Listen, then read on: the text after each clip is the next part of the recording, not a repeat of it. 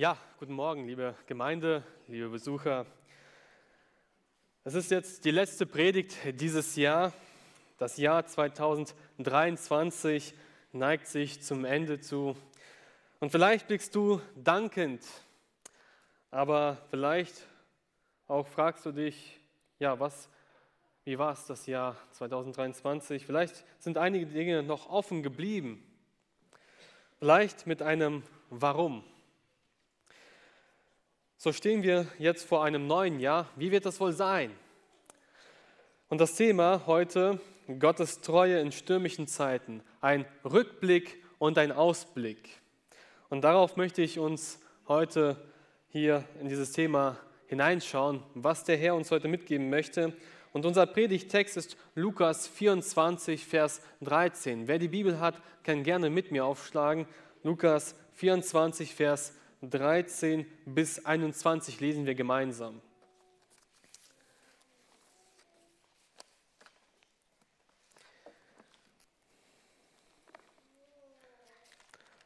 Und dort steht Lukas 24, Vers 13 bis 21, und siehe, zwei von ihnen gingen an demselben Tag in ein Dorf mit Namen Emaus, das 60 Stadien von Jerusalem entfernt war. Und sie redeten miteinander über alles, was geschehen war. Da, als sie so redeten und sich miteinander besprachen, näherte sich Jesus selbst und ging mit ihnen. Aber ihre Augen wurden gehalten, sodass sie nicht, ihn nicht erkannten. Er sagte aber zu ihnen, was sind das für Reden, die ihr unterwegs miteinander wechselt und seht so traurig aus? Da antwortete ihm einer mit Namen Kleopas, bist du der Einzige unter den Fremden in Jerusalem, der nicht weiß, was in diesen Tagen dort geschehen ist. Und er sagte zu ihnen, was denn? Sie aber sagten zu ihm, dass von Jesus, dem Nazarener, der ein Prophet war, mächtig in Taten und Worten vor Gott und allem Volk, wie ihn in unsere Hohepriester und Obersten zur Verurteilung zum Tod übergeben und ihn gekreuzigt haben. Wir aber hofften, dass er es sei, der Israel erlösen sollte. Und über das alles ist heute der dritte Tag, seitdem dies geschehen ist. Wir haben gerade einen Rückblick gehabt, einen wunderschönen Rückblick. Und wir schauen zurück. Und es ist gut, mal zurückzuschauen, wie es ist. Auch hier in diesem Text tun diese zwei Jünger, die Emaus-Jünger machen auch einen Rückblick zurück. Wie war es, mit Jesus unterwegs zu sein? Was hat er gemacht? Was hat er gelehrt? Sie sagten es Jesus mächtig war in Taten. Welche Taten war es? Es ist zum Beispiel die Heilung eines Aussätzigen, die Heilung eines Gelähmten, die Heilung der Blinden ja, und vieles mehr. Viele Heilungen, die Jesus durchgeführt hat. Sie schauen zurück. Ja, ein kurzer Rückblick. Die Auferweckung, unglaubliche Taten und der Einzug ins Jerusalem, wo er wo sie dachten, ja, jetzt ist es soweit, jetzt wird der König, ein neuer König, der uns erlösen soll. Aber auch mächtigen Worten vor Gott und allem Volk, sagen sie. Seine Lehren waren einfach unglaublich. Die Lehre von Jesus war wirklich mächtig, mächtig und wunderbar.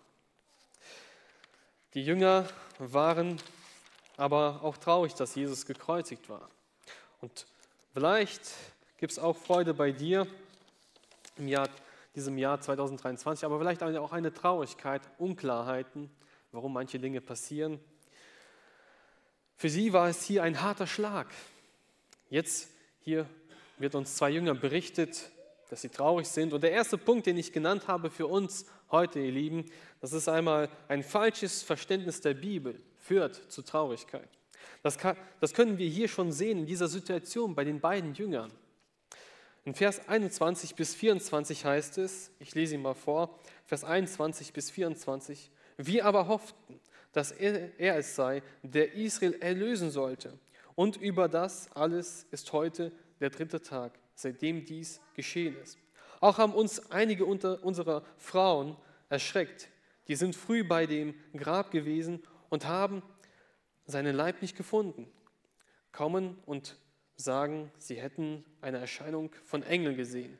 Die sagten, er lebe. Und einige der unseren gingen zum Grab und fanden es so, wie die Frauen sagten, aber ihn sahen sie nicht. Hier steht, hier sieht man, dass sie gehofft haben. Ja, Jesus ist der Erlöser. Wir haben darauf gehofft, so sehr. Aber er wurde gekreuzigt und sie sind traurig. Aber Jesus sagt jetzt hier nicht, ja, es ist nicht so einfach zu verstehen. Das sagt Jesus nicht. Er sagt auch nicht, ich mache euch jetzt keinen Vorwurf. Nein, so redet Jesus nicht, sondern Jesus redet in Vers 13 bis 24, fällt hier auf etwas ganz Besonderes auf. Das Erste, das, was wir hier sehen in diesem Text, ist ihr Glaube. Sie glauben nicht. Sie glauben nicht an das, was ihnen verkündigt worden ist. Und zweitens, sie betrachten die Schrift Gottes nicht als komplett. Glaube, so wird es uns in Vers 22 bis 24 berichtet. Und das Alte Testament, die Schrift, Vers 19 bis 20. Und das Interessante ist, Jesus geht genau auf diese Punkte hinein. Genau auf diese Punkte, was sie beschäftigt. Und da lesen wir Vers 25 bis 27 gemeinsam. Vers 25 bis 27. Und er sagte zu ihnen, O ihr Toren und trägen Herzens, an alles zu glauben. Der Glaube, was die Propheten geredet haben, die Schrift. Musste nicht Christus solches erleiden und in seine Herrlichkeit eingehen? Und er fing an von Mose und allen Propheten und erklärte ihnen allen Schriften, was von ihm gesagt war. Wow, Jesus geht jetzt mit ihnen, schaut auf den Rückblick und fängt jetzt sie an zu belehren. Fängt an bei Mose, Büchern und die Propheten, welche stellen sein Leiden und Tod und dann auferstehen wird. Und genau das ist das, was sie ignoriert haben, diese Bibelstellen. Also sie haben nicht an alles geglaubt, sondern man könnte sagen, nur an das Halbe. Dass Jesus König ist und sie befreien wird, dass er der Erlöser ist, das haben sie gerne gehört. Aber dass er sterben, leiden, das hören sie nicht so gerne. Das hat nicht so gepasst. Das ist doch keine Freude. Sie haben nur gelesen, was ihnen gefallen hat. Dass Jesus König wird das hat gepasst. Aber in Jesaja 53, wo der Menschensohn, also Jesus, leiden und sterben muss, haben sie ignoriert. Das Alte Testament hat viele Deutungen darauf, auf Jesus. Und Jesus macht es jetzt mit den zwei Jüngern. Er macht mit ihnen ein Bibelstudium, ein wunderbares Bibelstudium auf diesem langen Weg. Es sind 60 Stadien, also entsprechen etwa ungefähr circa elf Kilometer, einen Fußweg von zwei Stunden. Zwei Stunden mit Jesus Christus, ein Bibelstudium. Wer von uns würde so gerne mit Jesus Bibelstudium haben? Mit Jesus persönlich. Jesus persönlich öffnet ihnen die Schriften. Er fängt an mit fünf Büchern Mose und dann über die Propheten. Ein falsches Verständnis über die Bibel kann zur Traurigkeit führen, meine Lieben. Oft denken wir, ja, in unserem Leben, wenn etwas Schlimmes passiert, dann ähm, hasst Gott mich. Gott hasst mich. Aber nein, meine Lieben, Gott hasst dich nicht.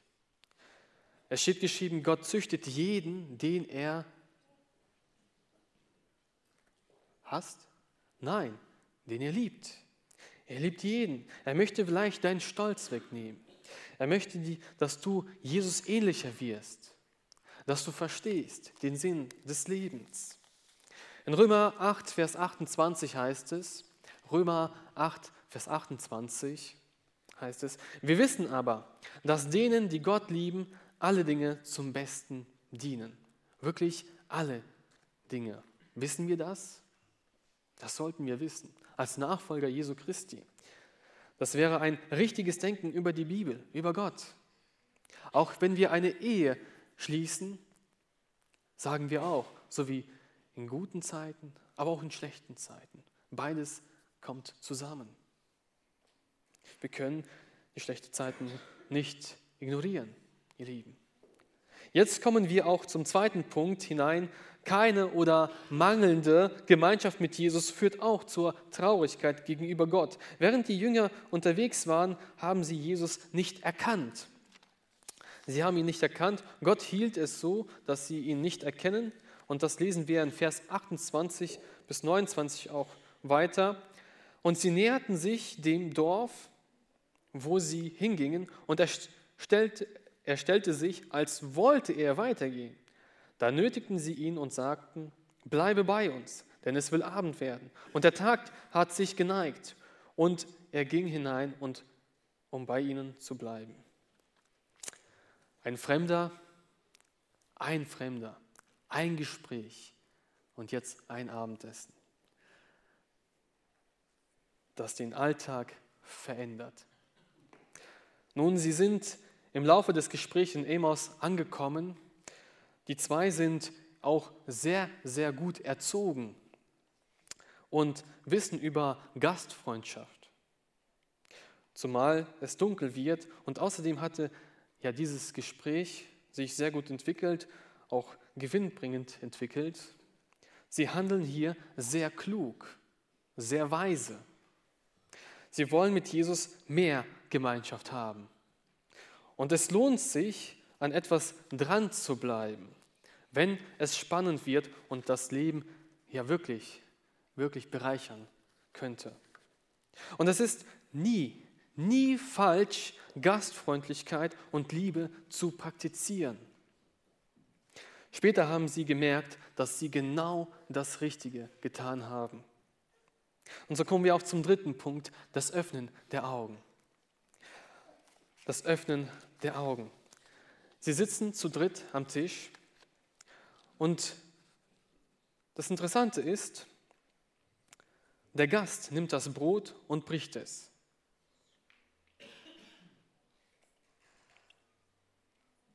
Wir lesen Vers 30. Und es geschah, als er mit ihnen zu Tisch saß, nahm er das Brot, segnete es, brach es und gab es ihnen.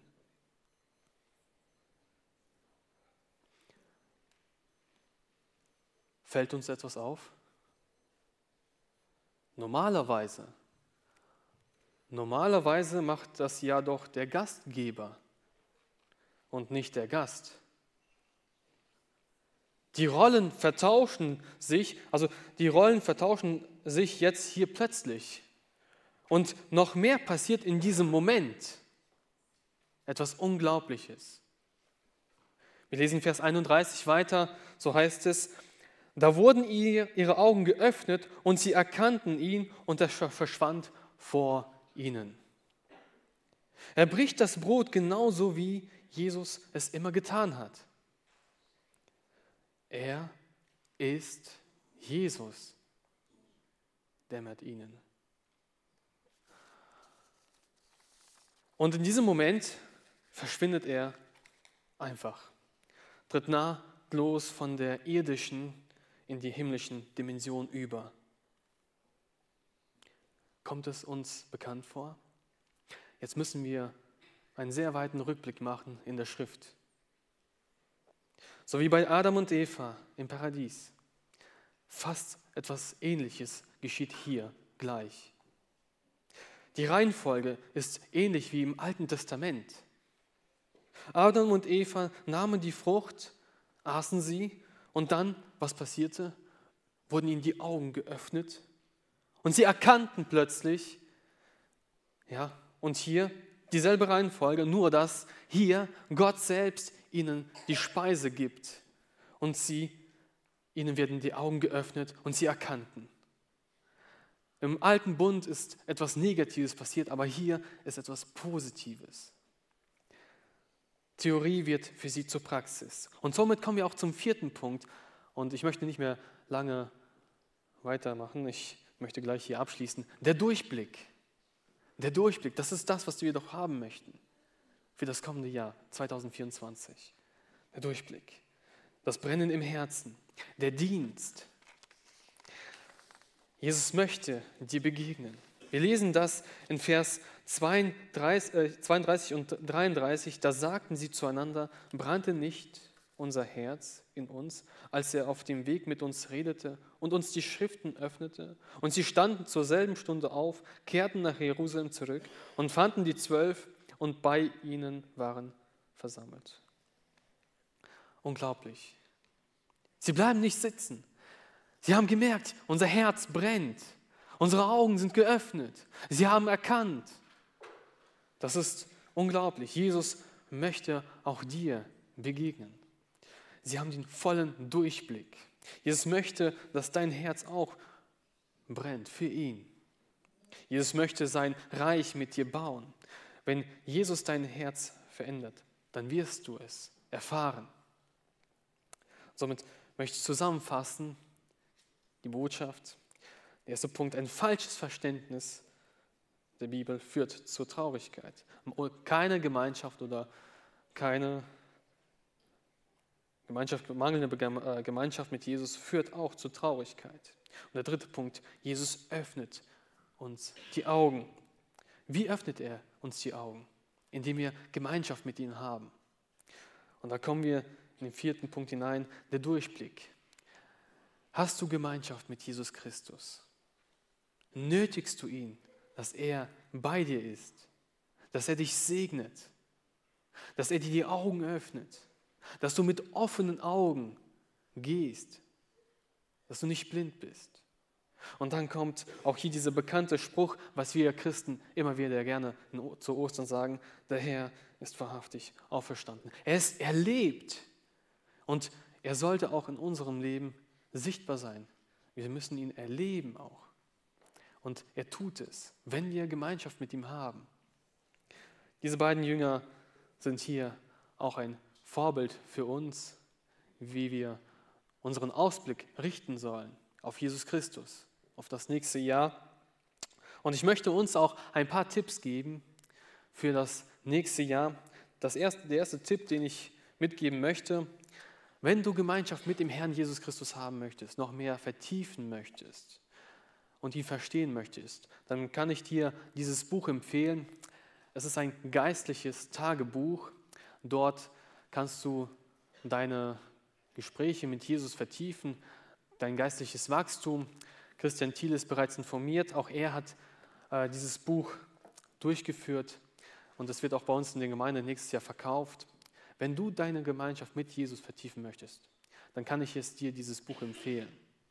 Ein Blick auf ihn zu richten, das wird Freude dir bereiten. Und auch ein Brennen im Herzen, das tut Jesus. Wunderbar.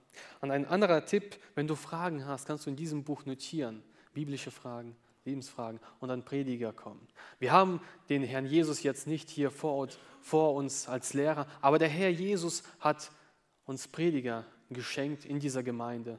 Und dann in diesem Prediger dürfen wir uns wenden. Wenn wir Fragen haben, dürfen wir auf sie zukommen. Ein Tipp von mir. Und der nächste Tipp, auch Abschluss, sei dabei.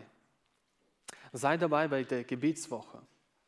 Wenn du Jesus, mit Jesus gemeinsam am Tisch sitzen möchtest, sei dabei bei der Gebetswoche, denn Jesus sagt selber, da wo zwei oder drei in meinem Namen kommen, werde ich mitten unter ihnen sein. Gott segne uns dabei. Amen.